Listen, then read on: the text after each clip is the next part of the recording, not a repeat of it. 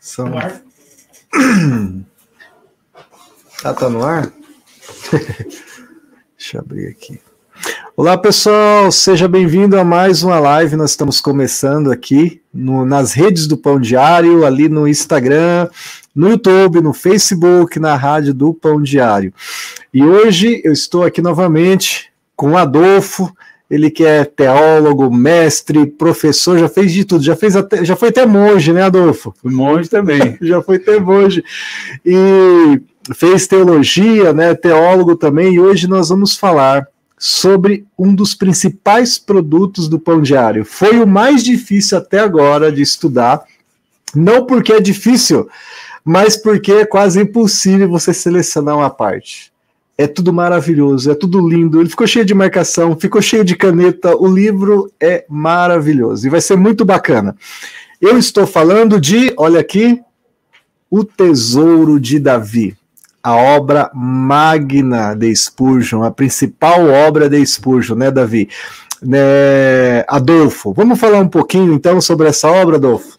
Sim, muito interessante, Edilson. O que nós temos aqui é resultado de trabalho de 20 anos de Spurgeon, né?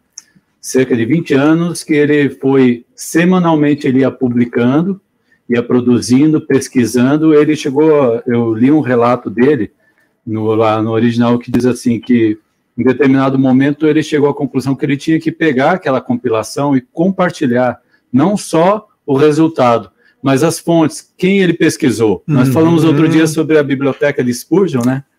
Nós lançamos aqui, né, faz o quê? Uma, duas semanas, o livro sobre oração e sofrimento de Spurgeon, né?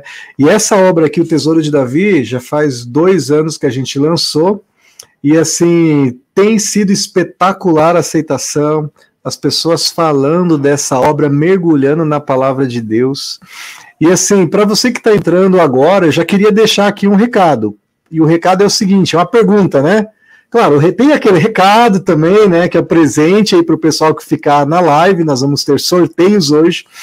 Mas eu queria fazer uma pergunta para você: qual é o seu salmo preferido da Bíblia? Você já leu o livro de Salmos, os 150 livros? Já mergulhou? Sabe qual é o salmo mais curto? Qual é o mais longo? Qual é o mais queridinho? Qual que é o mais antigo, primeiro salmos escrito, né? E nós vamos falar tudo isso hoje aqui nessa live. Nós vamos tentar ficar em uma hora só. Eu sei que vai ser bem difícil, porque é muito conteúdo, muita coisa legal. E é uma live para quem gosta de livro, Adolfo. Quem gosta de livro, quem gosta de ler, quem aprecia conteúdo, né, Adolfo? Com certeza. E Deus, 3 mil, cerca de 3 mil páginas no original. Estava falando 20 anos. Aí o, o Spurgeon publicou sete volumes. Foram sete volumes de 1869 a 1885 foram os sete volumes publicados. Isso aí. 3, mil páginas, mas só que aí entra o nosso querido David Fuller, né? É isso aí. Hoje nós vamos falar sobre essa versão que o David, Dr. David Fuller, um PhD, fez essa edição condensada para gente, né, Adolfo? Mas o Adolfo estava falando é, sobre a obra magna de Spurgeon, porque a gente conhece o dia a dia com Spurgeon, nós já falamos semana passada que bateu 100 mil cópias, é super bem vendida, eu só ouço pessoas falarem coisas muito boas, até a gente fez uma brincadeira esses dias, eu estava com um pastor e levei para ele de presente e daí ele falou: essa obra aí você nem precisa ler, só você deixar em cima da tua mesa, o pessoal já sabe que você é inteligente, não vale. Tem que ler, a brincadeira, né? Mas assim, uma obra que estourou, né? A gente tem a Bíblia de Spurgeon, outros livros que a gente está lançando, mas essa é a principal obra escrita por Spurgeon. Pensa o seguinte, Spurgeon ele começou sendo pastor lá aos 20 anos, 17, a primeira pregação, morreu aos 57, e ele dedicou 20 anos da vida dele preparando esse material. Né? E eu vi que você preparou algumas coisas aí, Adolfo, para o pessoal que está em casa, que fala, nossa, como que surgiu essa ideia? O cara ficar 20 anos escrevendo, cara, né, falando aqui, 20 anos escrevendo um, um livro? Não. Esse projeto aqui é o projeto da revista que você mencionou, que ele escrevia semanalmente, né? Que era é, é um estudo, né? que ele escrevia semanalmente. E você preparou a imagem, né? Tem uma imagem aí, né, Tem uma imagem aí, Gessé, é, da revista, né? A revista original que o nome dela aqui, ah, não, esse é do livro, esse é o outro da revista aqui, ó. Aquele preto e esse branco. é Word and the Tower, que é a espada e a espátula, né? A espátula é aquela de pedreiro, A colher de né? pedreiro. A colher de pedreiro, né? Se vocês observarem, dá para observar ali, Edil, você está vendo a imagem aí? Estou vendo. No centro tem uma figura. Se vocês prestarem atenção nessa figura, ela remete justamente à construção do muro. Ah, Neemias. Lá de Neemias. Então, a- aqui vai um abraço para nossa querida Daisy, né? Daisy conversando com ela disse: Adolfo, isso aí é justamente ó, a espada, porque aqueles, aqueles construtores do muro eles eram ao mesmo tempo guerreiros, Aham. carregavam a espada e na mão Verdade, a espátula estava construindo. Eu já sei, acho que tem outra imagem maior que mostra nesse detalhe ali os construtores do templo. Não, não tinha? Não tem, se tem, um, tem um close. Aquele Dá uma tá olhada aí, Gessé, tá- para você colocar para o pessoal que está em Ah. casa ver, que é muito, muito bacana, né? Então ele escrevia para essa revista semanalmente, né?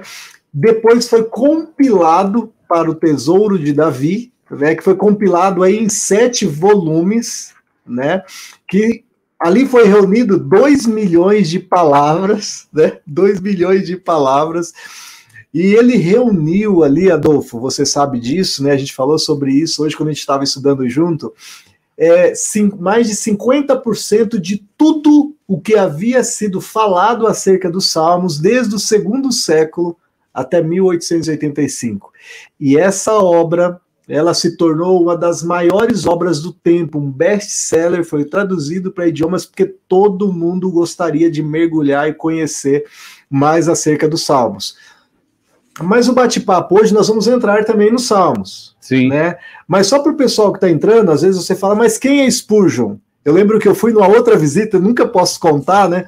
Mas a pessoa falou assim: nossa, esse rapaz escreve muito bem, ele vai vir algum dia no Brasil. Eu falei: olha, quando a gente bater um milhão de cópias, a gente traz ele. Brincadeira.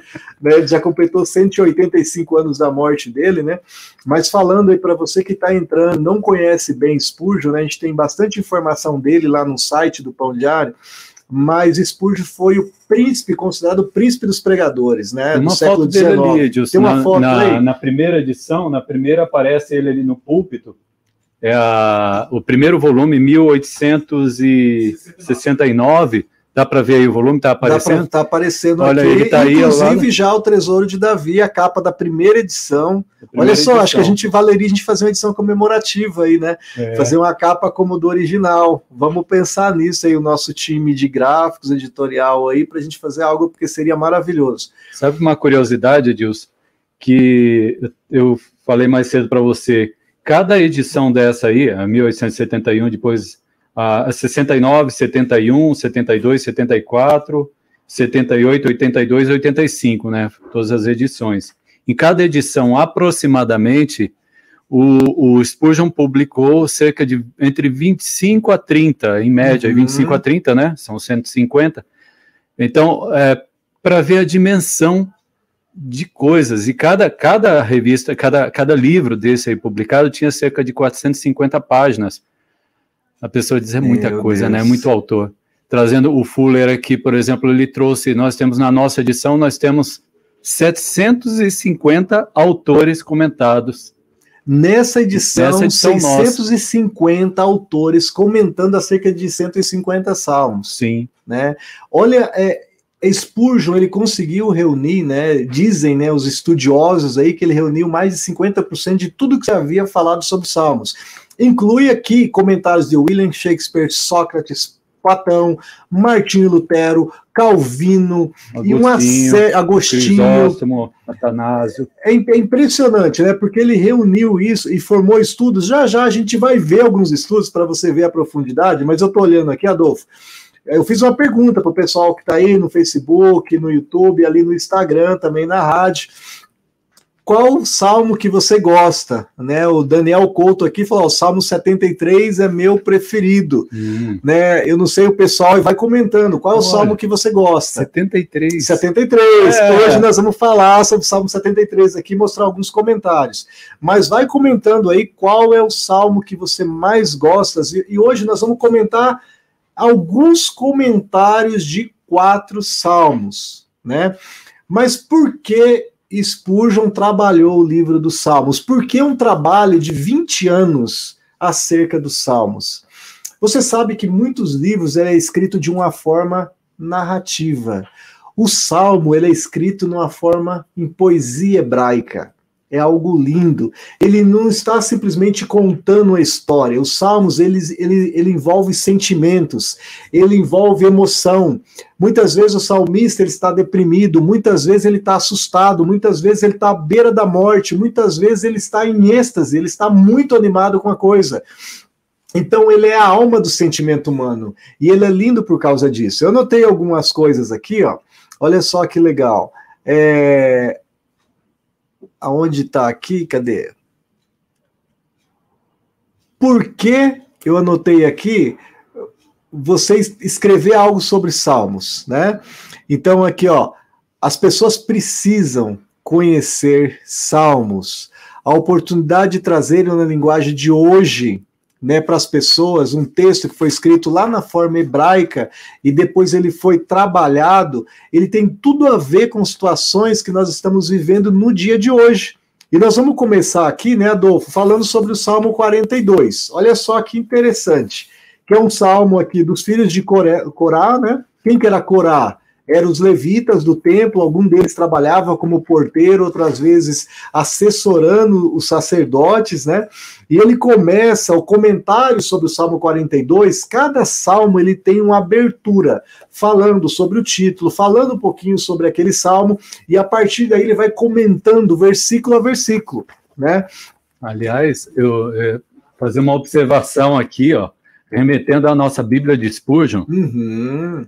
Eu, eu diria a você, olha, você vai comprar esse aqui, não esqueça que na Bíblia de Spurgeon, ali eu estava comentando com ele, disse, olha, você abre lá na Bíblia de Spurgeon, logo no começo de Salmos, Spurgeon, aí você, nós inserimos ali as notas sobre o nome de Salmos, os autores de Salmos, a relação com outros livros da Bíblia, assuntos de Salmos, são coisas que, quem sabe, nós podemos tratar numa uhum. outra live, né? Mas o interessante, aquilo que a gente estava falando mais cedo, é que Salmos tem é, o esboço que ele faz, segundo a tradição judaica, ele foi subdividido em cinco partes, né, em uhum. cinco livros, né? E aí, como você falou, o primeiro livro, os Salmos da, da, Davídicos, ele vai do capítulo 1, do Salmo 1 ao 41. Aí, os Salmos históricos, vai do 42 ao 72, justamente aqui nessa passagem, né, que nós vamos comentar o 42. Uhum. Depois, o livro Três Salmos Litúrgicos ou Ritualísticos, e aqui vem a explicação toda, mas eu não vou dar spoiler porque eu já sou o rei de spoiler, né? 73 e 89. Os outros salmos pré-exílicos, 90 a 106, e vamos comentar alguma coisa também, né, Edilson? Sobre salmos do exílio, alguma coisinha ali, capítulo 100, o salmo 107 a 150. Então aí, agora você falou, vamos falar do 42, Salmo né? 42. Essa divisão que, que é trabalhado aí pelos judeus, né, dividir em cinco livros, porque foi diferentes fases que o povo estava vivendo. Então essa divisão é fantástica para você entender o livro dos Salmos. E é impressionante porque alguns salmos estão falando do exílio, outros salmos estão tá falando ali de, de um outro momento da história, e eu não sei, mas parece que a gente vive isso numa única vida, né? Você tem momentos da sua vida que você está em construção, tem momentos que você está é, numa situação que você está numa dependência incrível dos outros ou de Deus, tem momento que você está eufórico de alegria, de transbordar né, diante de Deus.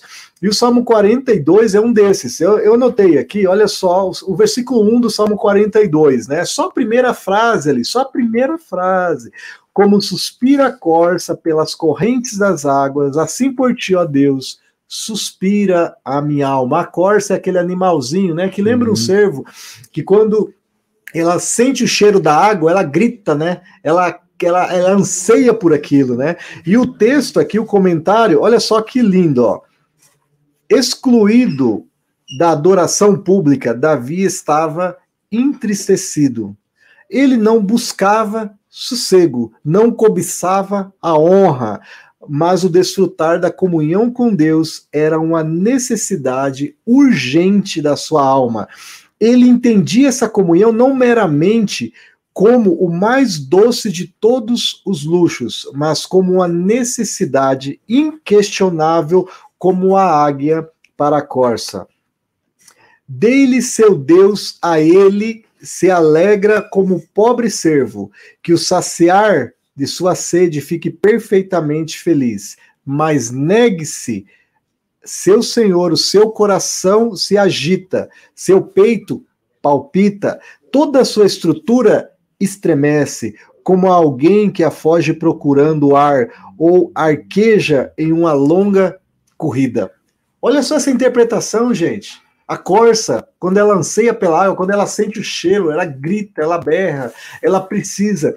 E, e, e Spurgeon ele traz esse comentário trazendo aqui que assim somos nós, nós devemos ansiar pela presença de Deus, a gente tem que sentir aquele fervor de estar próximo de Deus. Que no caso de Davi, aqui, se tirasse ele da presença de Deus, ele gritava, o coração palpita, estremece. Assim tem que ser o nosso desejo de caminhar com o Senhor essa paixão, né? É, é, algo que sai de dentro aqui, né? É totalmente emoção. O, o, o, salmo aqui é tremendo, né, Adolfo? Olha aqui, olha só aqui, Edilson, completando essa, tu, essa tua ideia, estava vendo aqui um outro trecho que tinha anotado aqui, ó. Continuando lá, um pouquinho mais para frente, o Spurgeon continua dizendo assim: quando para nós é natural ansiar por Deus, quando, é, como é para um animal ter sede, bem está a nossa alma. Uhum. Ainda que nossos sentimentos, como você falou, sejam dolorosos. Uhum.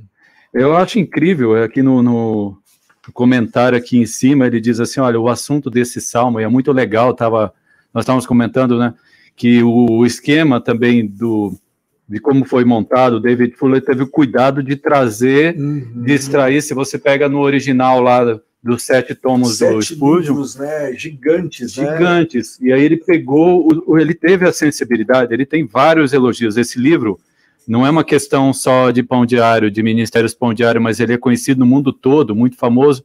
É a, a melhor síntese que existe no mundo. Uhum. É esse aqui, em termos de, de síntese, mas ele sintetizou, por exemplo, ali um comentário bem interessante no começo, que ele diz assim: qual é o assunto desse salmo? Ele vai uhum. dizer: o assunto é o clamor de um homem há muito removido dos ritos externos e da adoração a Deus, suspirando pela tão amada casa de seu Deus. E ao mesmo tempo, é a voz do cristão espiritual sob abatimentos, ansiando pelo renovo da presença divina, lutando com dúvidas e medos, mas ainda permanecendo pela fé no Deus vivo.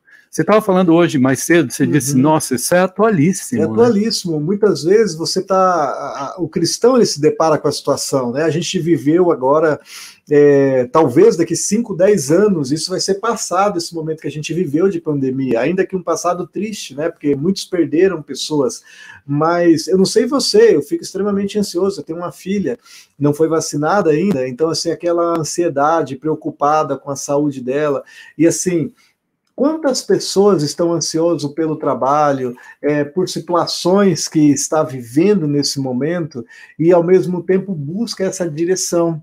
E aqui Spurgeon, né, nesse comentário, ele está trazendo aqui um salmo filho de Corá, né, um levita falando sobre isso, que ele também tinha esse sentimento de ansiar pelo Deus, né, de falar, nossa, eu tô aqui, meu Deus, né, eu preciso de ti, né, eu preciso do, seu, do meu Deus onipotente, esse Deus que se relaciona com o ser humano, esse Deus que é pai, que é o pai da eternidade, que é o príncipe da paz, que é o Deus forte. Quantas vezes nós ansiamos por isso, né? E uma simples frase dessa, né? Olha essa aqui, a gente estava falando sobre a necessidade da adoração, de quando você está sentindo no seu coração aquele desejo de estar na presença de Deus. Mas olha aqui o versículo 5, eu selecionei outro comentário aqui, ó. Por que está abatida, ó minha alma? Sondar a causa da nossa tristeza é geralmente a melhor cirurgia para o pesar. A autoignorância não é um benefício. Nesse caso, é miséria. A névoa da ignorância amplia as causas de nossa inquietação. Uma visão mais clara fará monstros encolher-se a bagatelas. É importante que a gente saiba, que a gente reflita o momento que a gente está vivendo. Quem sou eu? Quem eu sirvo? Quem é o meu Deus? É isso que Spurgeon está fazendo de interpretação aqui acerca do Salmo 73, o Salmo aqui do, dos filhos de Coré. Né, ele está falando, é como um ato cirúrgico, você precisa entender quem você é. Quando a gente vai lá no psicólogo ou no especialista, ele nos ajuda a fazer isso, não é? Por que as pessoas vão no psicólogo? Para receber uma ajuda e para que ele ajude você a tomar a decisão. Porque a melhor decisão é a que você toma. E aqui esse texto bíblico está está falando isso, é como um ato cirúrgico.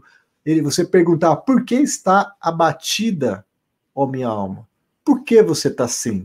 E você refletir quem sou eu, quem é o meu Deus, né?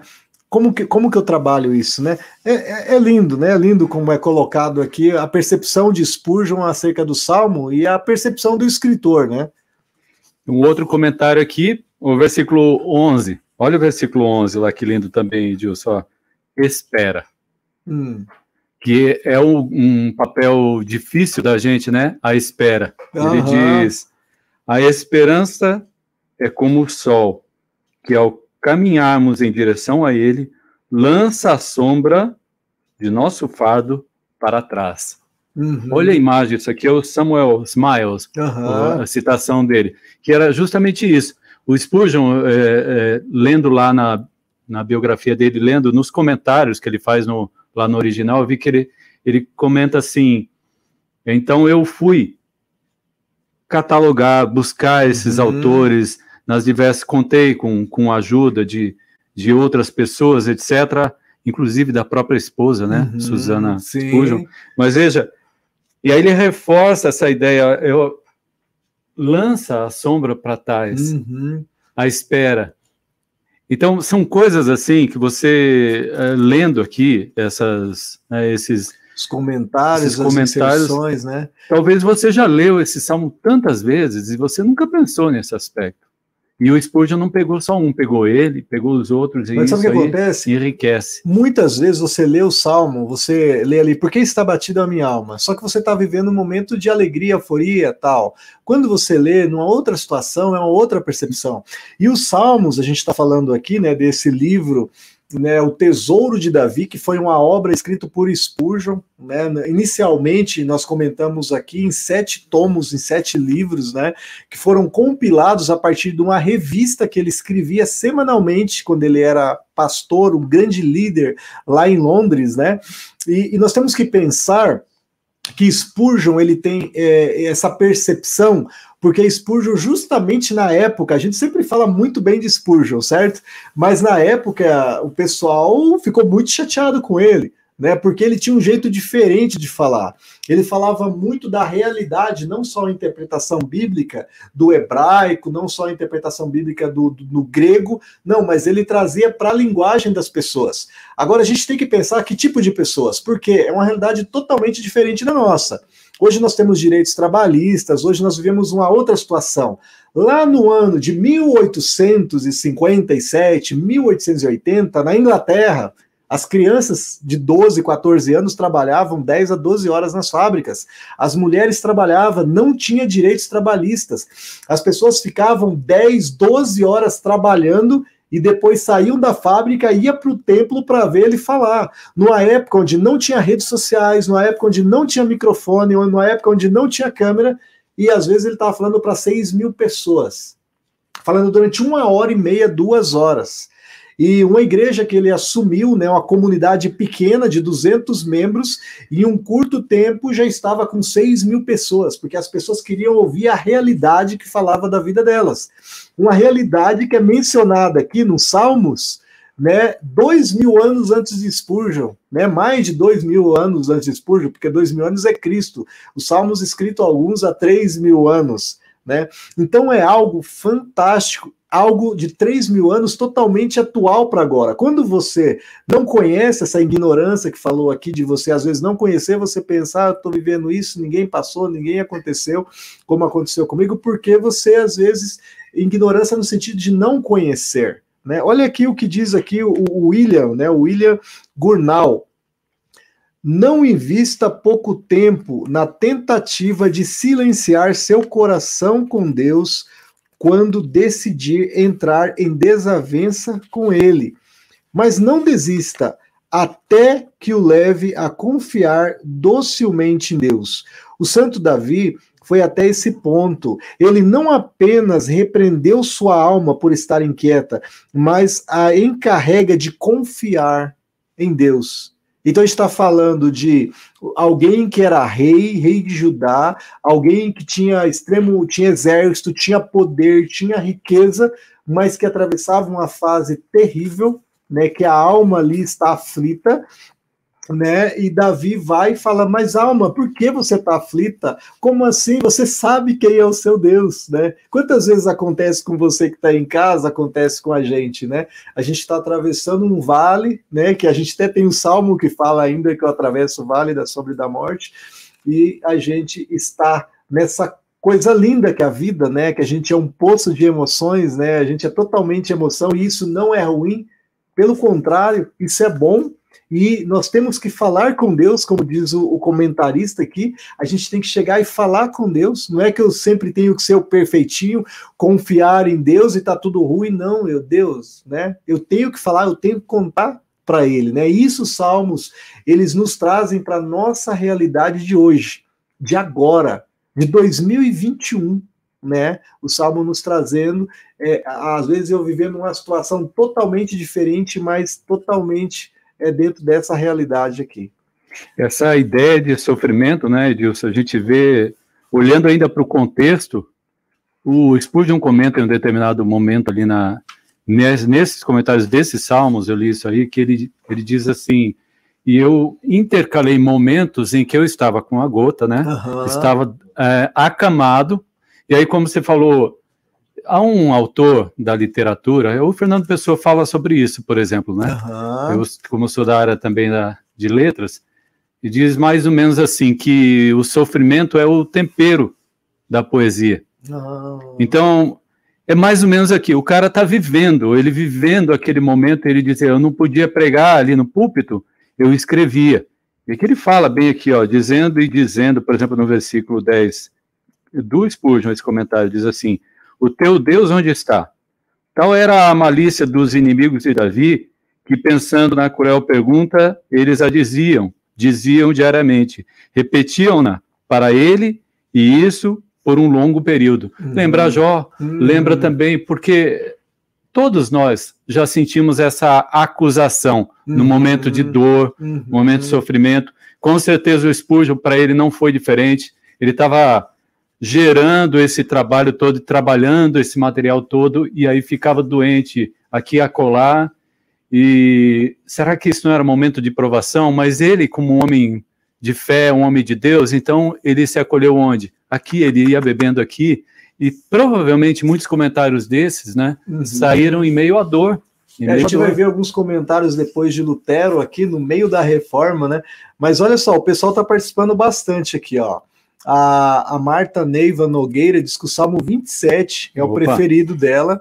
O Alex diz que é o Salmo 37. Você vai anotando aí para você ler todos, porque é, é, muitos comentários aqui, né? É, a, jo, a Joema Marques, ela diz que é o Salmo 103 e o 23. Então tem, tem uma preferência ali, dois salmos. A Vivian Rezende, minha esposa linda, maravilhosa, tá vendo a live, um beijo, te amo diz que é o Salmo 139, né?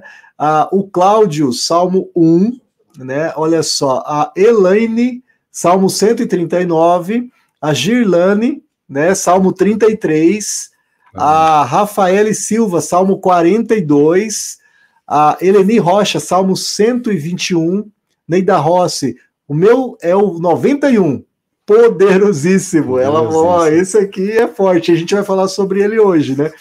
E então, a Thaís aqui até colocou um versículo aqui do Salmo 126, né? Os que semeiam com lágrimas secarão com alegria. Aquele que leva a preciosa semente andando e chorando voltará sem dúvidas com alegria, trazendo consigo os seus molhos ou seus feixes, né? Maravilhoso. Agora vamos mover para mais um salmo. Olha só, a gente ficou 20 minutos aqui, a gente separou vários salmos, mas está difícil falar só alguns comentários, porque é o seguinte: esse comentário aqui ele é um comentário dos Salmos de Spurgeon, ele é um comentário é condensados, né, por Fuller, que é um PhD, um grande estudioso, né? É, a versão em inglês, a primeira versão que foi escrita, foi escrito em sete livros, né? Sete tomos, sete livros tomos. grandes, como o Adolfo comentou aqui. Né? Em português, nós temos uma versão que a CPAD, Casa Publicadora Assembleia de Deus, publicou em três livros, que também está maravilhoso, show de bola. E essa versão que nós fizemos aqui é uma versão condensada condensada por um especialista em Spurgeon, porque é muitos comentários. Quando a gente olha para o Salmo 119, a gente tem aqui quanto? 60 páginas de comentário de pessoas comentando sobre o Salmo 119. Então, nós é, optamos por essa edição condensada justamente, né? Depois você vai falar um pouquinho sobre essa questão da praticidade, a questão da usabilidade, mas essa aqui é uma versão que seria a resumida. A versão resumida tem 750 autores, a versão resumida, Sim. né? Mais aqui de 800 páginas catalogadas por interesse para você, com aqueles autores que mais têm a ver contigo. Mas movendo, Adolfo, você ia falar algo? Desculpa. Não, eu ia só eh, dar um presentinho, porque não todos aí falaram, maravilhoso, né? Gostaria, gostaríamos de ter tempo para que para cada um dar um presentinho, mas eu vou pegar a primeira, eu guardei a primeira que você falou, a primeira pessoa lá do Salmo 27, uhum. não, não vou lembrar o nome agora, mas para quem falou do Salmo 27, vou dar um, o Adolfo, o rei dos spoilers, vou dar um aqui, Edilson, justamente o versículo 11, Spurgeon. Olha que lindo. Foi a Marta Neiva Nogueira. Ela falou que o preferido dela é o Salmo 27. Olha aí, Marta, presta bem atenção. No versículo 11, depois você anota lá, olha o que o Spurgeon diz. Por causa, no, no trechinho, por causa dos que me espreitam, o Spurgeon comenta, é maravilhoso observar como a simplicidade honesta é mais sagaz e confunde a astúcia da perversidade. A verdadeira sabedoria, que legal esse aqui, a honestidade é a melhor política. Uhum. Cara, é, é, enfim, você lê, você lê um parágrafo desse, você tem que parar, sabe? E orar para o Senhor. Isso aqui, gente, eu, depois a gente vai falar quem, quem, quem se aventurou, né? O próprio Fuller a fazer isso aqui. É, são anos, é foram anos para compilar né? isso aqui. É, Spurgeon demorou 20 anos dos 57 que ele é. viveu, né? E, e Spurgeon ele catalogou aqui, né? Foram 73 salmos que Davi escreveu dos 150, né? E ele catalogou aqui esses principais comentários, né? E, e também fazendo toda essa abertura dos salmos, movendo aqui para o Salmo 73. É, eu, eu vou começar aqui falando, ó, o Salmo 73 é um registro muito marcante da luta mental que é um eminentemente piedoso judeu vivenciou quando contemplou as condições pertinentes ao justo e ao perverso. Você já passou por uma situação onde você parece que o perverso ele vai prosperando, que o justo só sofre, né? E, e, é isso que o Salmo 73 vem trazer. Olha aqui, ó. Ele relata o choque mais fatal que a sua fé recebera quando contrastou a prosperidade do perverso, que mesmo desprezando orgulhosamente Deus e o, o homem, prosperou no mundo e teve acréscimo de riquezas. É, o Salmo 73, a alma olha o seu interior e pondera naquilo que encontrou, a saber, a perversidade bem-sucedida e a justiça sofredora. Qual é a conclusão? Inutilmente conservei puro meu coração. Chega de olhar ao redor. E aqui nós vamos partir para os comentários aqui, né? É, olha o que Platão, Spurgeon colocou comentários de Sócrates, Sim. William Shakespeare, mas ele co coloca aqui até Platão, ó, ele coloca aqui, ó, com relação aos perversos, ó. O prosperar do perverso e do iníquo, tanto na vida privada quanto pública, mesmo que não tenha uma vida realmente feliz, é considerado como feliz, na opinião comum. É louvado indevidamente nas obras dos poetas e em todos os tipos de livro. Isto pode levá-lo, não me surpreendo com o seu equívoco, a crer que os deuses não se importam com as questões dos homens. Essas questões o perturbam, sendo desviada por pensamentos tolos e incapaz de ter pensamentos vis sobre os deuses. Você chega ao seu estado de mente atual, em que pensa que os deuses de fato existem, mas que desprezam e negligenciam as questões humanas. O que, que Platão está dizendo aqui? Ele está dizendo: olha, o perverso, ele começa a fazer coisas né? Ele começa a desviar dinheiro, ele começa a fazer situações sem se importar com as questões humanas. Ele pensa que os deuses, que os deuses ou que Deus não olha para isso, mas ele se engana. Ele se engana, ele vai ter que prestar, assim como eu, como você, ele vai ter que prestar conta. Olha só que interessante, porque às vezes você olha e fala: nossa, aquele está se dando bem, aquele está fazendo isso, Pode até ser que aos olhos humanos pareça ok, mas ele vai prestar conta. Eu estava interessante disso que você está falando, e como Deus é bom, né? espero que a, que a minha irmã esteja assistindo, as minhas irmãs, mas a minha irmã Inês estava falando hoje de uma situação que ela está vivendo no município que ela está, uhum. em que, como, como se chama lá, os galerosos, que são os bandidos, né? Uhum. Estão tomando conta, a polícia não está ali a prefeitura, passando é uma série de coisas, e corrupção e tudo, e é o momento em que o cristão começa a se incomodar, é justamente, será que os justos estão prevalecendo? E aqui, lembra, como fala aqui, ó, o tema, o tema é aquela antiga pedra de tropeço uhum. dos bons homens, que os amigos de Jó não conseguiam ultrapassar, a saber, a vigente prosperidade dos perversos e os sofrimentos dos piedosos. E, se, e você que gosta de Calvino, né? Ah, né, sim. Calvino, Lutero, Spurgeon, Oswald Chambers, Tozer. Nós temos aquele dia a dia com Calvino agora maravilhoso, né? Olha só aqui na página 311, aqui um comentário do João Calvino, justamente nesse sentido. Ele diz assim: ó, o gesto, ele está falando no, do versículo 3, e fala assim: Pois eu invejava os arrogantes. Ele diz: o gesto escarnecedor de Dionísio Segundo um tirano da Sicília, após ter roubado o templo de Siracusa, em que teve uma próspera viagem com o despojo, é bem conhecido.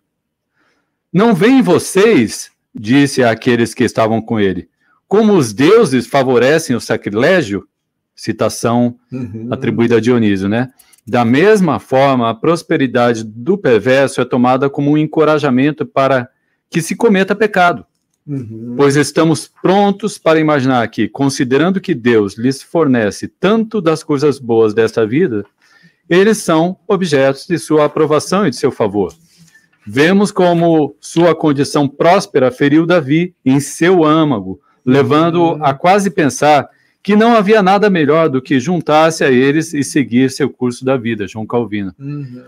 É um momento que a gente diz assim: peraí, esse cara aí, ele tá se dando bem, ele tá aprontando, uhum. ele é perverso, ele é corrupto, e não cai fogo do céu na cabeça, sobre a cabeça desse sujeito, né? E é bem isso, o Davi está nesse momento, no versículo 3, nesse momento do Salmo, claro que vai, vai, vai avançar. Ele diz, é esse sentimento que estava passando pela cabeça de, de Davi, provavelmente, né? Uhum. A expressão desse, desse, desse versículo. É. E aí, Edil, será que é assim? Então, olha só, a gente tá, tá meio que passando por cima, né? É, passando a gente falou cima. ali do, do, do, do, do Salmo 70, 43, né? Uhum. 42, 73. Vamos mover para o Salmo 90? Vamos. Assim, a gente, nós estamos tentando só mostrar um pouquinho para vocês, porque, porque é muito legal, né? Você ter essa percepção de coisas novas, né? Muitas vezes a gente lê a Bíblia várias vezes, e é legal quando a gente tem uma percepção nova das coisas, né? É, o Salmo 90, olha só que interessante, né? O, o, Salmo 90 ele pode ser citado como talvez o mais sublime das composições humanas, a mais profunda em sentimentos, o salmo mais elevado em concepção teológica, o mais significante em suas imagens. É verdadeiro em seu relatório sobre a vida humana como sendo conturbada, transitória, pecaminosa. É verdadeira sua concepção do eterno como soberano e juiz. E contudo, o refúgio e esperança dos homens, que não obstante as mais severas provações de sua fé, não perde a sua confiança nele, mas que em firmeza de fé oram como se estivesse prevendo um período muito próximo de refrigério. Salmo 90. Senhor, tu tens sido nosso refúgio de geração em geração. Edilson, cai naquilo que. Nós, olha, ele está justamente no quarto livro de Salmos, né? Aquela divisão judaica, ele está ali nos outros salmos pré-exílicos, de 90 a 106. E aí vem uma questão, remeto lá para a nossa Bíblia de Spurgeon, a Bíblia de Estudos, e você vai ver, dos 150 salmos, não há como determinar a autoria de 50 deles. Uhum. Ele diz, os autores dos outros são Davi, Asaf, os filhos da Corá, Emã, Etan, Moisés e Salomão. Porque muita gente talvez pense Salmos, Davi. Uhum. É? E aqui diz, ó, dos 100, cuja autoria é indicada, Davi é autor de 73, de autoria indicada. Metade, né? 150, 73, quase metade. Faltou dois ali que talvez até apareça ali, que né, no meio que seja dele, né?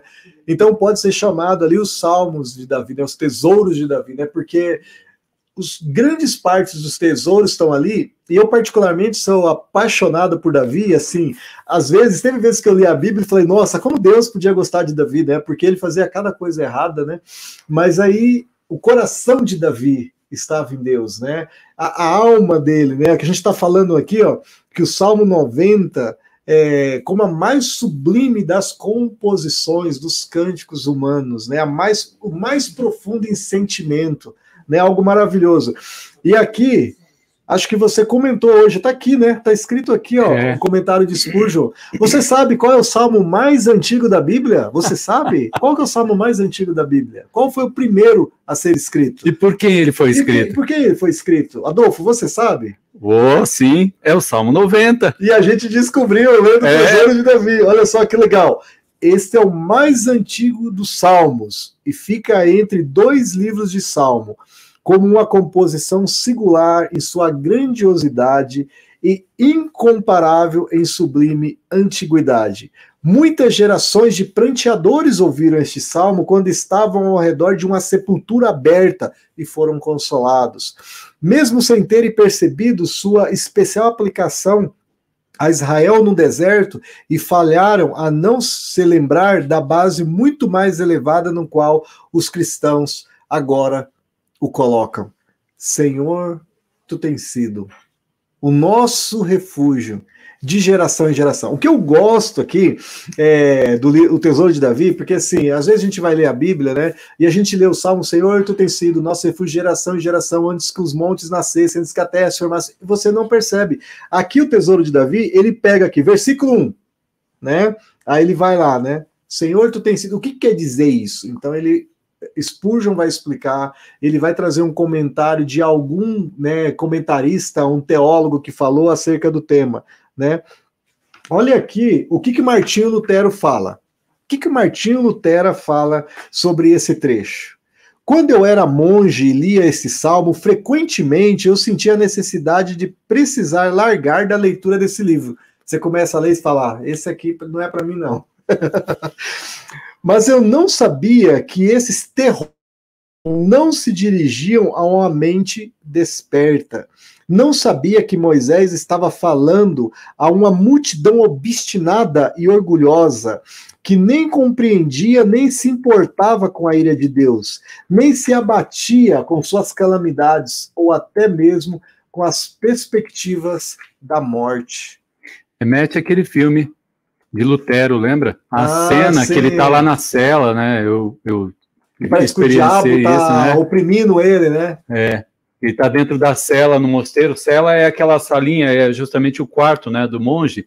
E ele está ali, exato. E justamente ele está oprimido, ele está ali, não, isso aqui eu não consigo, não consigo entender. Claro que aí é que vem, né? Quem é que ilumina a nossa leitura bíblica? Com certeza, o Espírito uhum. Santo, né? E isso é importante a gente lembrar, porque algo tremendo que nós vemos aqui é justamente como o Espírito Santo vai mostrando, né? Uhum. Ele usa uma coisa interessante aqui, nesse versículo, o comentário diz assim, Moisés de fato diz, ainda que sejamos errantes no deserto, o lulante, o lulante é excessivamente claro, o deserto é assustador, evidente, né? Contudo, encontramos no Senhor um lar, como nossos ancestrais encontram quando encontraram quando saíram de Ur, dos caldeus, uhum. e habitaram nas tendas entre os cananeus. Ah, você vai viajando na história, né? Você Sim. vai lendo isso aqui, vai viajando. Isso aqui o, o Spurgeon completando como você falou. Não habitamos no tabernáculo ou no templo, mas no próprio Deus. E isto fazemos continuamente desde que há igreja no mundo. Uhum. Pô, fantástico, né? Fantástico. Olha só, movendo aqui, movendo, movendo. Então a gente falou lá, vamos lá para um, um, outro trechinho bem pequenininho aqui, ó. Para que Opa. alcancemos coração sábio. A gente está ali ainda é, no mesmo salmo, a gente está, né? Então ensina a contar ali nossos dias para que alcancemos coração sábio. Olha só esse trechinho, o que, que quer dizer alcançar coração sábio? Né? Então aqui o Spurgeon diz, ó, uma vida curta deveria ser sabiamente gasta não temos tempo suficiente à disposição para justificar o desperdício de meros 15 minutos. Também não temos garantia de vida suficiente para justificar procrastinarmos por um momento sequer. Se fôssemos sábios de coração, varreríamos isso, mas a simples sabedoria de mente não nos guiaria acertadamente. Ele está dizendo que a gente não tem tempo a perder, a gente tem que gastar. O nosso tempo é precioso, a gente não tem 15 minutos suficiente, a gente não sabe o que vai acontecer com o dia da manhã. Olha o que Agostinho fala. Nunca, nunca po poderemos agir assim, a menos que consideremos todos os dias como nosso último. Muitos colocam o dia mal muito adiante, recusam a deixar a terra, quando a terra está prestes a deixá-los. Cara, é muito forte. Tem, tem fã de, de Bunyan aí, John Bunyan? Com certeza deve ter um fã aí, não tem? Nossa, com certeza. Tem um aqui na tua frente. Aqui. Olha aí, Edilson, versículo 11 diz assim, quem conhece o poder da tua ira, John Bunyan comenta, ninguém de fato. E a menos que este poder possa ser reconhecido, deve permanecer tão indescritível quanto o amor de Cristo que excede todo entendimento. Cara. Benção, benção. Edilson, dá tempo de fazer uma ponte aqui do 90 para o 91? Vamos lá, vamos só um lá. Comentáriozinho. 91. O Salmo 91 é meio complicado, porque olha só como é que está aqui, ó. O que, que é importante falar do Salmo é. 91? tudo, tudo. É maravilhoso. Eu anotei, tá tudo em amarelo, porque eu começo a ler. Você sabe que tô como Jeremias lá, né? Comia tuas palavras, né? Você começa a degustar, é maravilhoso a palavra de Deus né? Porque cada coisa que está falando aqui é, é, precioso demais, né? O pessoal que aí que falou que prefere Salmo 91, né? Eu adoro Salmo 91, eu gosto muito. Lá no açougue onde eu compro carne, sempre tá a Bíblia aberta, Salmo 91. Vários lugares que eu vou tá aberto do Salmo 91, né? O que habita no esconderijo do Altíssimo e descansa a sombra do Onipotente, direi do Senhor. Ele é o meu Deus, meu refúgio, meu baluarte, Deus meu em quem eu confio. Quem pode dizer essas coisas? Quem escreveu o Salmo 91? Quem escreveu o Salmo 91, pessoal? Vai falando aí. Quem escreveu o Salmo 91? Você sabe? Moisés, filhos de Coré. Quem poderia ser? Vamos lá. Spurgeon diz assim: vou só ler esse pedacinho e fazer um comentário que o, William Kay faz aqui. Mas o do Spurgeon diz assim: Este salmo não tem título. E nós não temos meios de determinar o nome de seu escritor ou a data de sua composição com rigor. Os doutores judeus consideram que quando o nome do autor não é mencionado, podemos designar o salmo ao último escritor mencionado. E sendo assim, este é outro salmo de Davi. Moisés. Não, Moisés, cara, me enganou. É? Moisés, ó, o homem de Deus. Muitas expressões aqui utilizadas são semelhantes àquelas que Moisés utilizou em Deuteronômio. Ah e, o indi, e o indício interno, aquela questão de coerência interna, né? A partir das expressões peculiares, o indicam como compositor.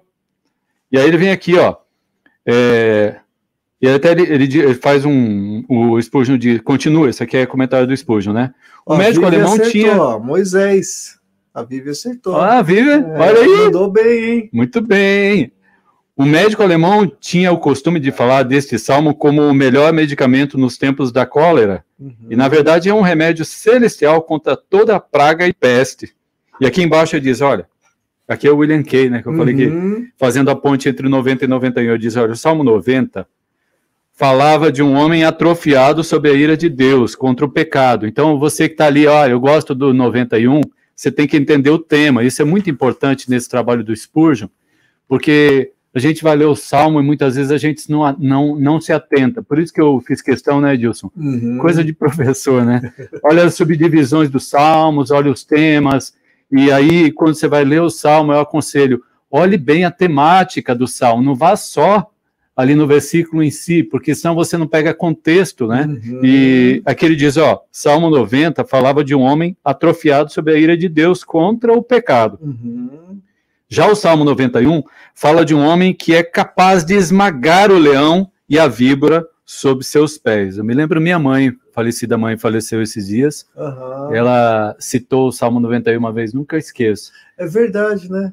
Porque o Salmo 90, desculpa te cortar, você já volta, ele está falando, né? Ele está falando assim, né? O Senhor tem sido nosso refúgio, mas ele está com a alma batida.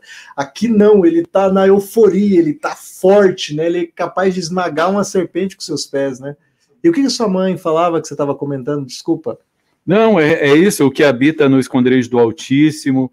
É, tem aquela parte do, do pois ele te livrará do laço do passarinheiro. Ah, o laço do passarinheiro. Vamos ah, ler esse comentário? Só esse comentário para quem lá, gosta lá. lá. Quer ler, Edilson? Que pode ler, pode ler. O que, que é o laço do passarinheiro? Olha lá, versículo 3. Então, o Bernard diz assim: Não são, então, as riquezas deste mundo a armadilha do diabo?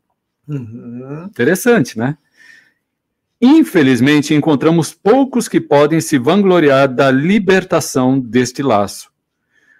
Quantos lamentam-se por estarem aparentemente tão pouco envoltos em tal rede, e quantos ainda labutam com toda a sua força para envolver-se e nela emaranhar-se mais e mais?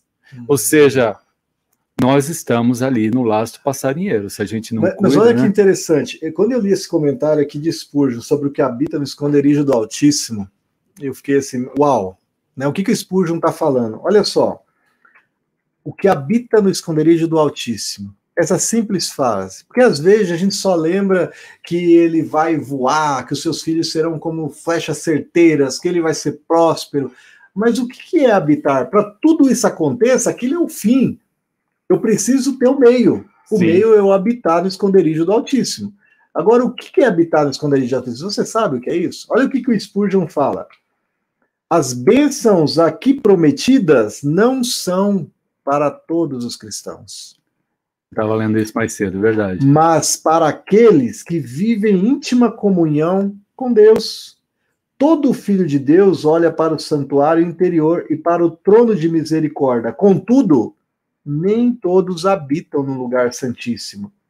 Eles correm até lá em momentos específicos e desfrutam de aproximação ocasional por algum tempo, mas eles não residem habitualmente na misteriosa presença.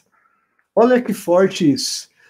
Né? Tem pessoas que eles já chegam perto a Deus, né? em alguns momentos eles usufruem daquela presença, mas eles estão salvos, eles vão estar com Deus. E ele está falando dos salvos, mas, exatamente. Mas ele é, não está né? Tem um outro trecho que Spurgeon fala, eu gosto muito, que ele fala que habitar no esconderijo do Altíssimo, você tem que, ele está falando aqui, você tem que estar próximo. É como uma árvore. Você tem que, não adianta você falar que está debaixo da sombra, você tem que estar debaixo da sombra. Você não adianta estar a 50 metros e falar, que legal, né? O sol do meio-dia, o sol bater da tua cabeça, eu que não tenho muita proteção aqui, fala, estou debaixo aqui da sombra. Não. Não adianta você estar a 50 metros, 10, você tá, tem que estar debaixo. Quando você está debaixo, você está debaixo da sombra. Aqui Spurgeon está falando isso. Você tem que habitar, você tem que ansiar como a corça, você tem que estar na presença de Deus para você usufruir disso plenamente, não só um momento que você chega e sai. Esses aqui, eles descansam à sombra do Onipotente. Mas o que é descansar à sombra do Onipotente? É estar debaixo da árvore? Olha só.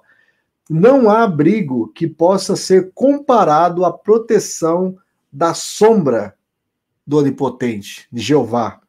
O Onipotente está onde a sua sombra está, e, portanto, aquele que habita em seu lugar secreto são protegidos por ele, por ele mesmo, aliás. Que a sombra do dia e do calor escaldante, que refúgio na hora de tempestade mortal. A comunhão com Deus é segurança.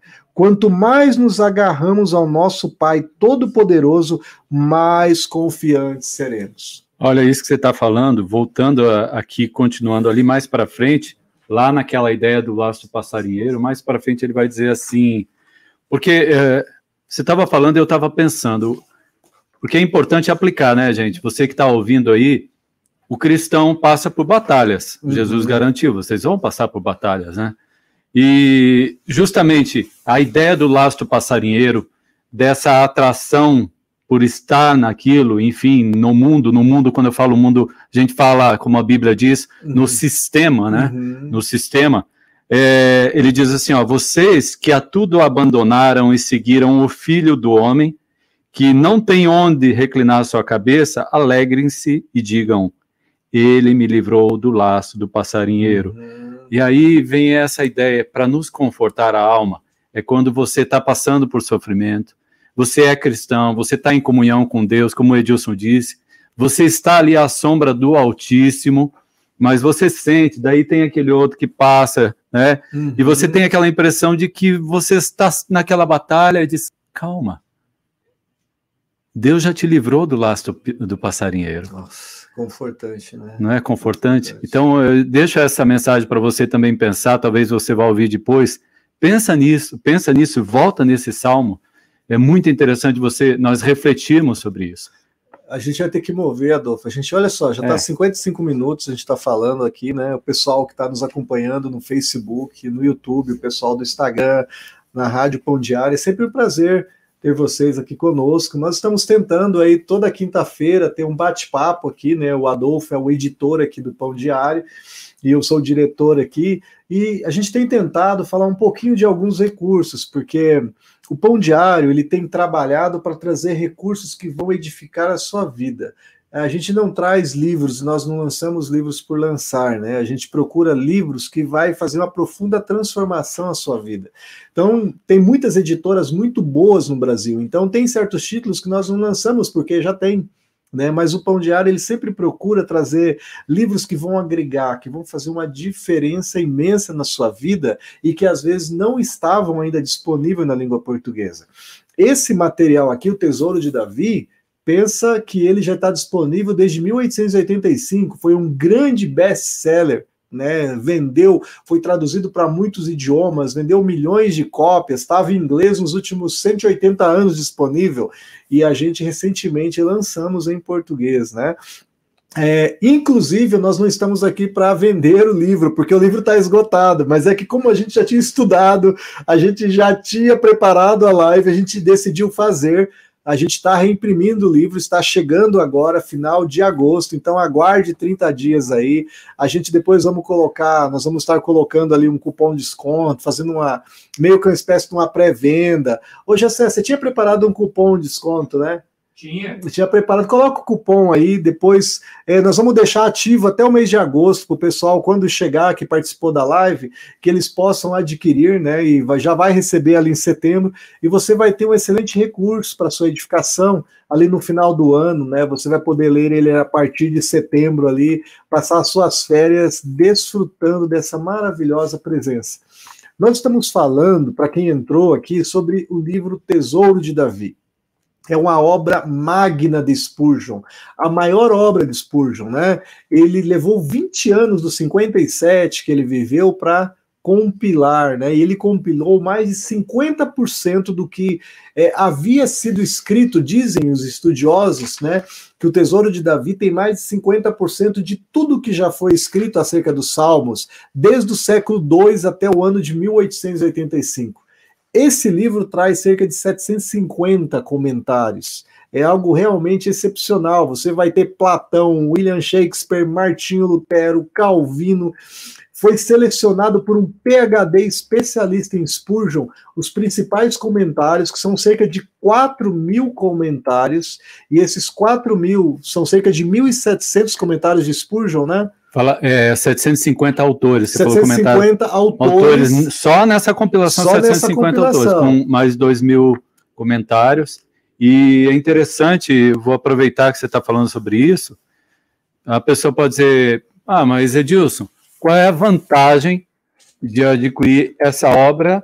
Tem lá, o, original está em inglês, tá, gente? Só para é, Se você registrar. lê em inglês, né? É. Vai lá nos Estados Unidos, compra o original em inglês, os sete livros, né, são mais de 4 mil cópias, fantástico, fantástico, né? E é muito legal, né? Eu quero um dia comprar e trazer a minha mala. Vou trazer minha mala, deixar as roupas né, e trazer cheia de livro. A, a, o empenho, o, o, a obra que mais se aproximou desse trabalho do David Fuller, Dr. David Fuller, foi o trabalho lá da Espanha, né, do, do Eliseu Villa, uhum. da editora editorial Clear, né? E publicou em 2014 tomo 1 com 3, 2 mil, 3 mil 3 mil páginas. 3 mil páginas. Ele é um livrão, uhum. já viu o livro e viu os comentários do autor, da, da filha dele, etc. Mas ele não, inclusive cita o David Fuller, mas o que o David Fuller faz aqui, qual é a, a vantagem? A vantagem é justamente, primeiro, que ele está em língua portuguesa, acessível. Uhum. Segundo, é que ele esquematizou os melhores comentários, ele é muito elogiado nesse sentido. Então, é a portabilidade e a praticidade. Você pode ter todo esse tesouro tá aqui, ó. Em um livro de 600 e poucas páginas, já resumido por um especialista em Spurgeon. Capa dura. E você tem ainda lá no final, né, Edilson? Nós estávamos hoje vendo ali. Ah, peraí. É... Oh, mas tem o William Shakespeare. Onde é que está o William Shakespeare? Ah, ah no tá final, aqui. né? E Platão. O que, o que Platão. Platão falou sobre os Salmos? O que, que Agostinho Mas, falou? É, Agostinho e você vai pegando aqui, você tem aqui ó, a, a, referência de páginas, o ano em que esses autores viveram, etc. E uma. E, e assim, Adolfo, é, eu já comentei aqui, mas só não deixando de esquecer da CPAD, a Casa Publicadora Assembleia de Deus, tem uma edição que são três livros. Eu não ah, tive sim. o privilégio ainda de ler, então eu não posso comentar do que eu não li.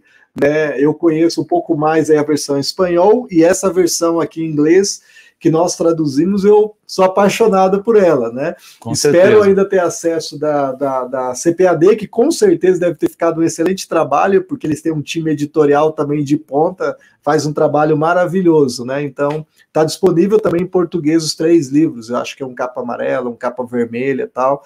Que é, é mais são ou menos, livros grandes, né? É. A vantagem que eu particularmente gostei desse, eu não comprei aquele porque eu já, já tenho esse, para mim eu tô lendo esse aqui que são 700 páginas. E eu pego um comentário do Salmo 90, eu tenho 40 comentários sobre frases e compilado por alguém que é PhD em Spurgeon, é, que né, conseguiu trazer ali, já reunir, resumir para mim é mais fácil. Então, é, esse aqui eu conheço, eu gosto muito. Mas movendo aqui, ah, Posso fazer uma pergunta? Vamos lá. Três perguntas. Três perguntas? Não sei se eu vou saber responder sobre o tesouro ou sobre, sobre o tesouro. Vamos fazer a pergunta para os ah, nossos ah, para o pessoal, ouvintes, então. Me ajuda aí, pessoal. Olha só, primeira pergunta. Qual é o salmo que é a, a sublime canção do Êxodo? A sublime canção do Êxodo? Está uma dica, está na porção justamente, ó, nos Salmos pré-exílicos, não, nos salmos do exílio e do retorno. Ó, pessoal, então vamos lá. O primeiro que falar, a responder, vai ganhar esse comentário aqui, ó, lendo os salmos com Charles Spurgeon. 150 reflexões e desafios relevantes que todo aquele que busca aproximar-se do Senhor a cada dia. Né? Então, ó, quem responder qual que é a pergunta, qual que é a pergunta, Adolfo, vai ganhar esse livro. Seja rápido, seja rápido. Onde está, qual é o salmo, aliás, qual é o salmo é, intitulado por Spurgeon de A Sublime Canção do Êxodo? Qual é a sublime canção do Êxodo? Olha, o pessoal não responderam? Não está respondendo ainda. Será que o pessoal não sabe aqui? Então, ó, enquanto nós vamos estar tá falando aqui sobre um outro Essa é a salmo, primeira pergunta. Essa é a primeira. Mas a, as outras duas, não, essas outras duas é mais fácil de a responder. A respondeu o Salmo 137, é esse? Não. Não é. Ó, oh, um abraço lá para o pastor Eliandro Viana, pastor da Igreja Batista de Campo Largo. Olha a bênção, pastor. 145. Hã? Livro vai dar só 145. 145 é não, esse? Não. Ai, meu Deus, o pessoal não está acertando, não está lendo os salmos. Olha aí. A pergunta de novo, ó, o pastor Eliandro ali acho que não vai valer, porque ele vai saber. Ah, ele vai saber. Qual que é? Qual é o salmo intitulado por Spurgeon como a sublime canção do Êxodo? Ah, Eli Rocha, Salmo 77. Não. Chegou perto, tá para cima ou tá para baixo? Ah, tá esquentando. tá, tá esquentando, esquentando. tá esquentando. E tem, eh, mas essa aqui não vai valer livro, porque essa aqui é muito mais fácil, né? É. o pessoal não souber. Opa, Salmo 77. Valdecir, 77, 149. 149. Ah, ele Passou um pouco do ponto. 106. 106. Eita, chegando, tá, chegando. 106 tá Tá chegando. Vamos lá, gente, vamos lá. Qual Tá- que tá nessa- é considerada a sublime canção? Olha, está no, tá no, no livro no, no livro 5 de Salmo, que fala sobre o exílio e retorno, que é de 107 a 150, gente. 107 Olha, a Salmo 150. 107, 150. Ó, Tá nesse trecho é aí. 137. 137? Não, segundo a obra de Spurgeon, não. Ó, então vamos encerrar. Vamos encerrar isso aqui, porque não valeu, não acertaram. Daí você vai falar outra. Qual que é o Salmo? O Salmo é o 114. Salmo 114. Olha, É, perderam assim, um ó. livro capa dura, um livro super legal por não saber qual é. Olha só. Eu vou- vamos fazer um mais facinho para eles? Então Não, tá, o mais fácil, mas tem que ser rápido. Porque tem que tem, um que todo mundo bate. é, Tem um que é fácil, que todo crente sabe, né? Aham. Todo cristão sabe. Então você vai é o maior fazer salmo, né? o maior Todo salmo. Esse todo mundo sabe. Agora qual é o menor? Qual é o menor salmo? Quem colocar primeiro leva um livro desse. O menor salmo da Bíblia. Fabiane 107. Opa! Não Quase. é o 107. Não é o 107, Qual é o Fabiano. menor? 119. 119 É o maior, é, é o- é o qual é o menor salmo da menor, Bíblia? Menor, Fabiano. Qual o menor salmo da Bíblia? Olha, só- ah, não, eu vou, eu vou tirar, eu vou deixar de eu acertar isso daqui. Olha o céu! Ele tá no centro da Bíblia, o me- Giovana, Salmo 115. Ai, ai, ai, ai, ai, ai. quase. Quase, Giovana. Vivian 117. É, a Ah, ganhou. Bíblia ganhou, olha Bíblia só, ganhou. Salmo 117. Ganhou. a- também Salmo 117. Olha só. Olha só, aqui ó, Salmo 117.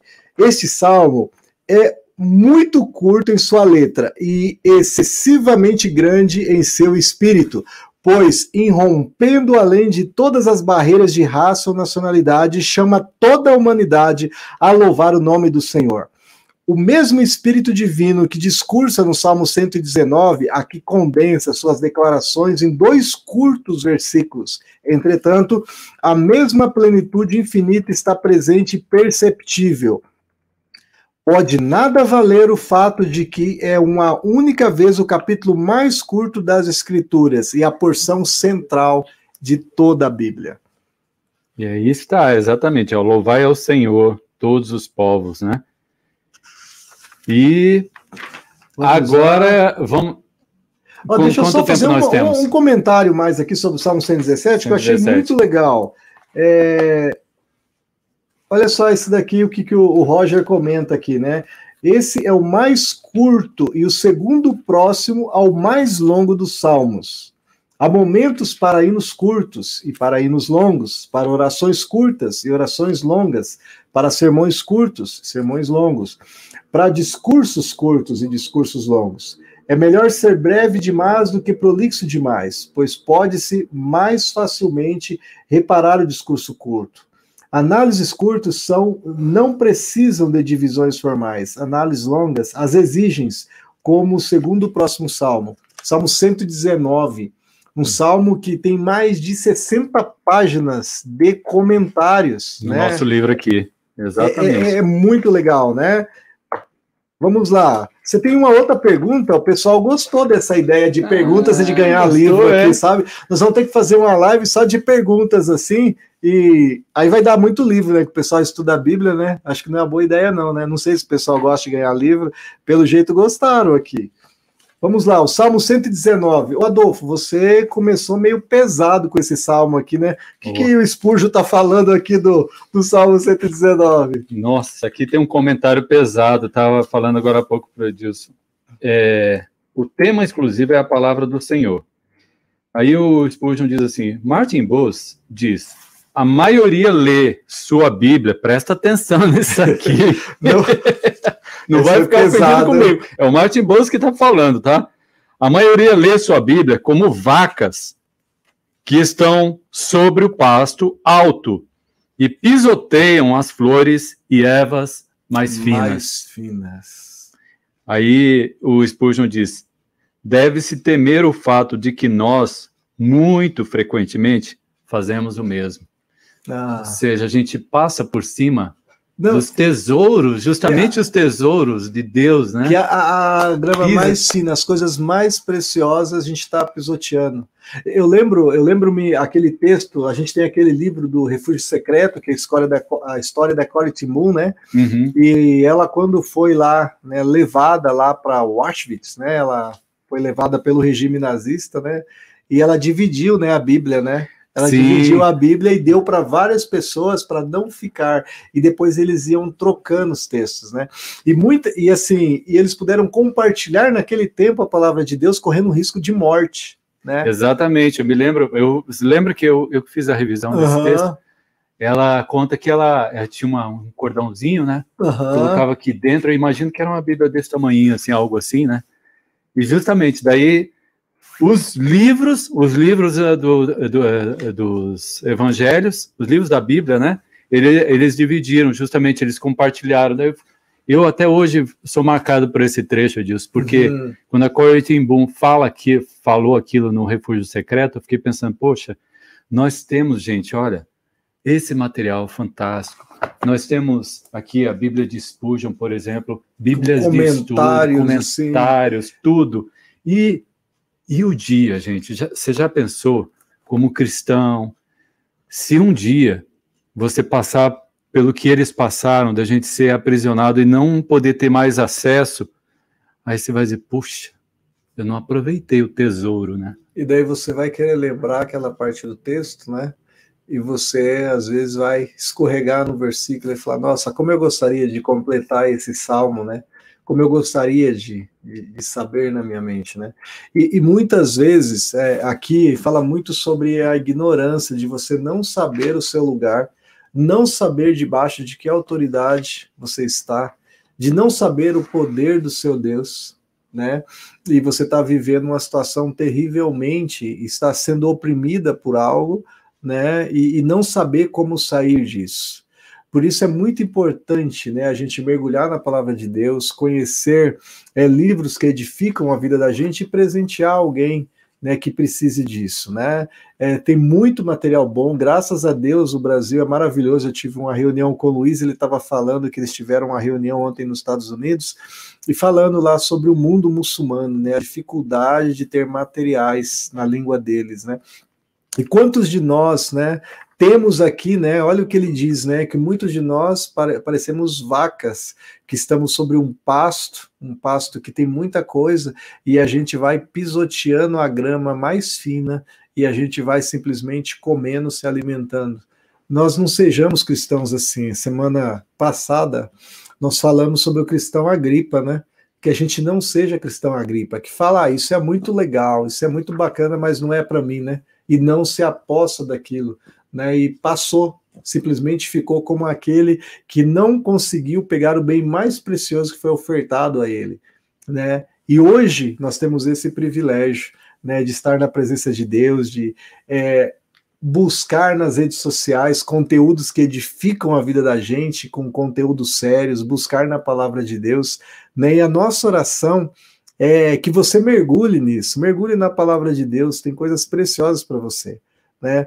Muito obrigado pela presença de vocês. A gente está chegando no final aqui, a gente vai sortear mais dois livros. Quem quiser, né? A Vívia ganhou, hein? Olha só, fiquei feliz da Vívia ganhar. Vamos ver, vamos sortear mais uns, uns dois, né? Pelo menos, né? Oh, Uns dois livros aqui, que é um outro material que a gente vai tirar para falar outro dia, é, que é esse daqui, é Lendo Salmos com Spurgeon. Ele é diferente do Tesouro de Davi, tá? O Tesouro de Davi foi a obra concebida por Spurgeon, né, naquela revista que ele publicava semanalmente, que depois foi compilado e virou um livro, e desse livro saíram vários conteúdos, como aqueles devocionais, manhãs, é, que estão no, no Manhãs com Spurgeon, como aquele livro Cheque da Fé, e muitos outros livros saíram a partir do Tesouro de Davi.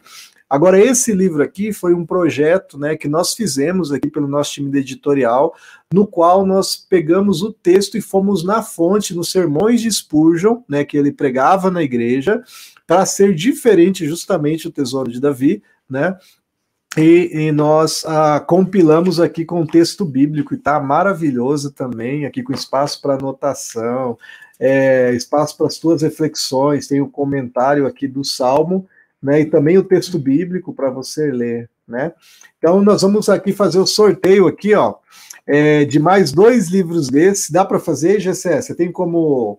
A gente pode fazer tipo um no YouTube, um no Facebook, no Instagram, tem como? Sim, já estamos fazendo. Olha lá, ó pessoal, vamos lá, hein? Esses sorteios aqui são sorteios para o bem, tá? Sorteios cristãos, né? Você não, não tá perdendo nada. É, é, é, é, é para presentear realmente você que esteve conosco nessa live maravilhosa aqui durante essa uma hora, sendo edificado né, com textos aqui, muitos deles de Spurgeon, de Martinho Lutero, de Agostinho, de Platão, faltou Sócrates, Crisóstomo, uma série de outros aqui autores, né? Você ia falar algo ali, Adolfo, enquanto o pessoal está ah, aqui comentando? Enquanto eles vão aproveitar para fazer o sorteio, na opinião de Spurgeon, uhum. na opinião de Spurgeon, ele, ele faz umas classificações aqui no Salmo 84, ele faz uma classificação interessante. Ele diz o Salmo é o mais popular. Qual é o salmo mais o salmo popular? mais popular. Um, dois, três, vamos lá. Quem colocou primeiro aí vai levar um livro, hein? Qual é o salmo mais popular? Agora é popular na Inglaterra, na época dele, popular agora. É. Se for o que eu estou pensando, é muito popular. Qual é o salmo mais popular? Você até adjetivou esse salmo hoje. Oh, o Abner, salmo 23. 23, acertou. Olha lá, esse tá Abner, difícil, né? A Vívia, oh, a Vívia queria ganhar o segundo livro, também já colocou o salmo 23. Agora eu vou fazer o mais difícil. Pode? Pode, uma mais difícil, hein? Essa aqui é hard. É, é esse aqui é mais hard, né? Ah. O salmo é o mais queixoso. Qual é o salmo mais queixoso da Bíblia? É aquele que o salmista tava lá com Deus, né? Tava qualquer. Qual é o salmo mais queixoso da Bíblia? Valendo o livro, hein? O Abner já ganhou dele, a Bíblia já ganhou dela. Vamos lá. Esse ficou mais difícil, né? Tá mais difícil?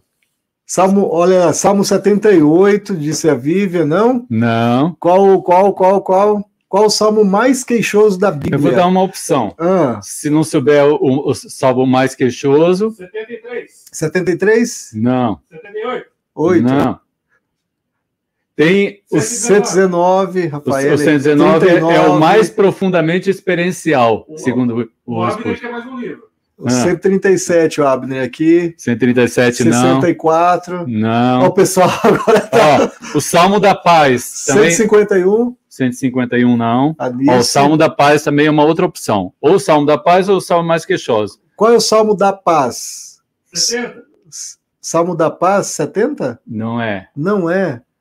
O e pessoal o que... não. Ó, você... Da Paz ou queixoso? Agora. Qual é o Salmo manda... da Paz? É, é, o mesmo? Não. É diferente. São diferentes. O da paz é um, queixoso é outro. Então vamos lá. Ó, a gente vai encerrar. Qual é o salmo mais queixoso? Ninguém vai ganhar um livro se não acertar.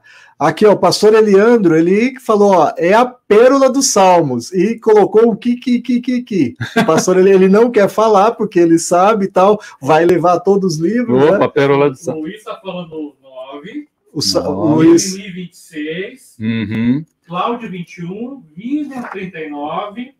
Tá esquentando. 64. Passou. Suficiência em Cristo 26.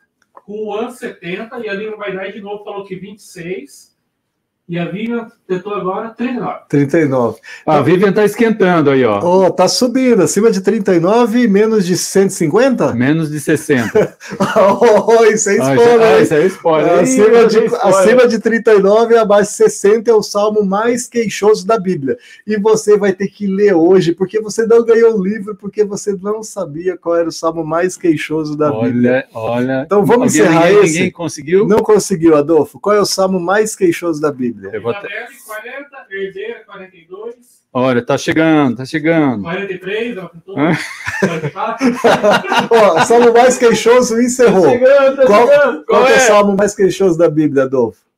Ao mestre do canto, portanto, não foi escrito somente para meditação pessoal, mas para o uso público da canção, adequado para a solitude da penitência. Este salmo incomparável é igualmente bem adaptado para a Assembleia dos Pobres de Espírito.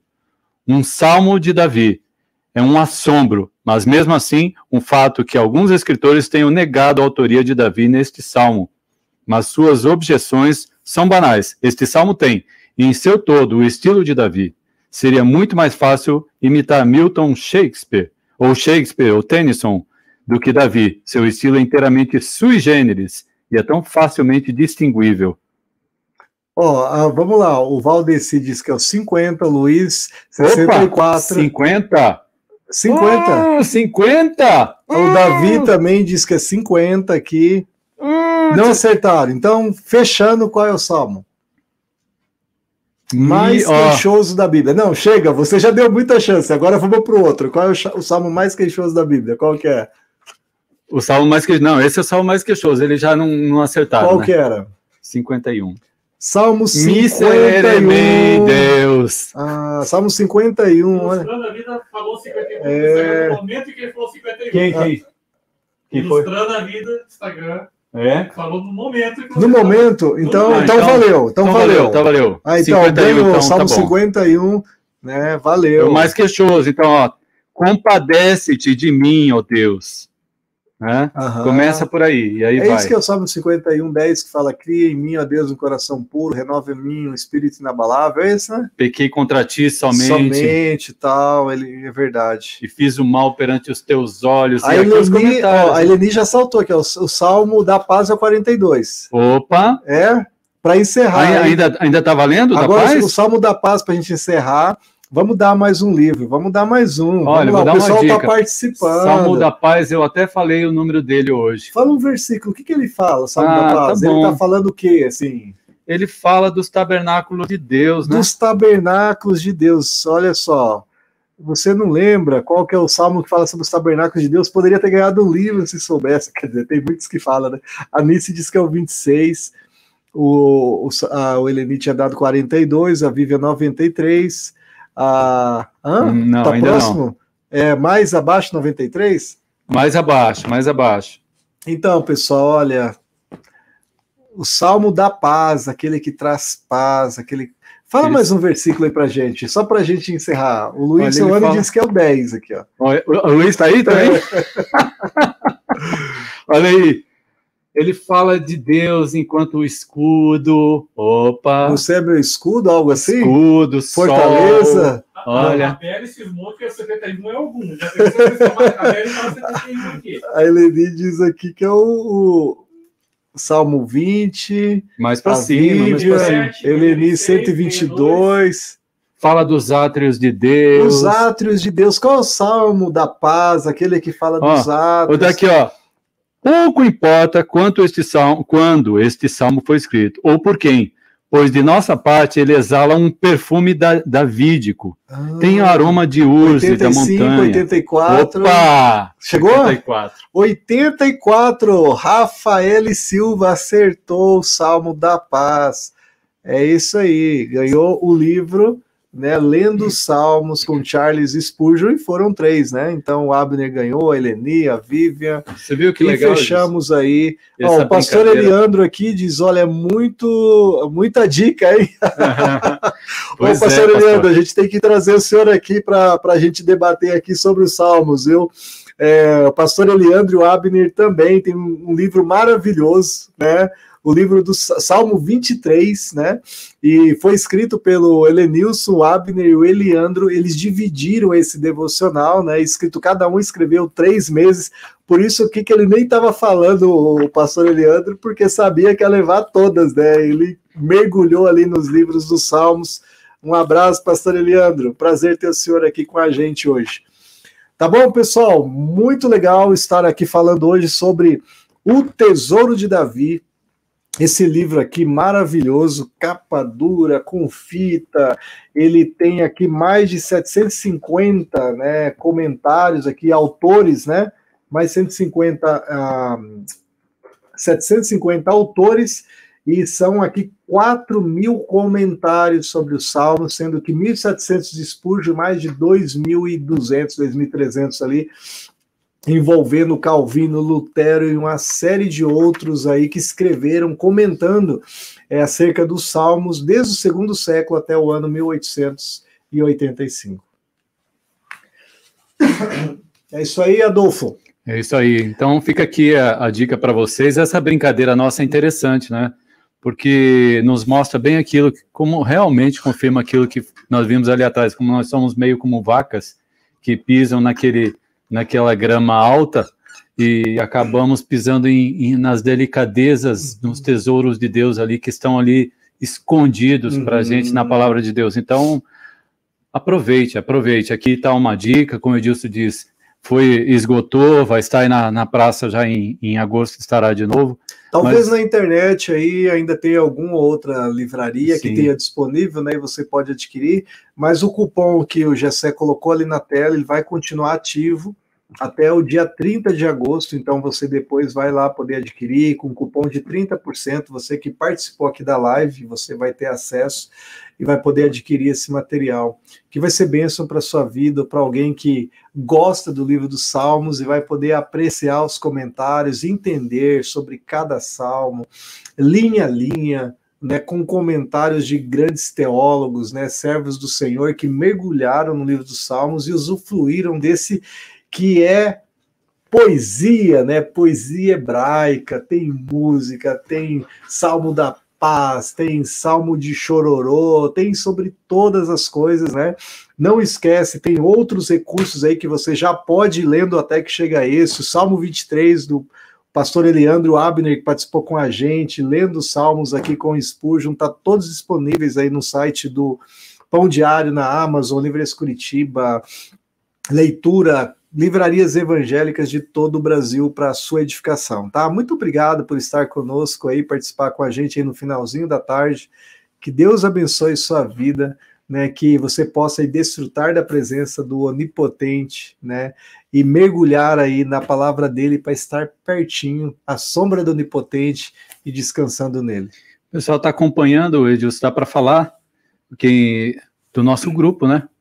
Nosso grupo de estudos que nós temos lá, se você ah, quiser acompanhar, isso né? Aí, legal. Ali no Instagram. Procura ali no, no, Instagram, a gente tem vários grupos de estudo Telegram, da né? palavra né? de Deus, né? E vai ser uma honra ter vocês lá. Tá bom? Deus abençoe, né? Uma alegria estar com vocês aí nesse tempo.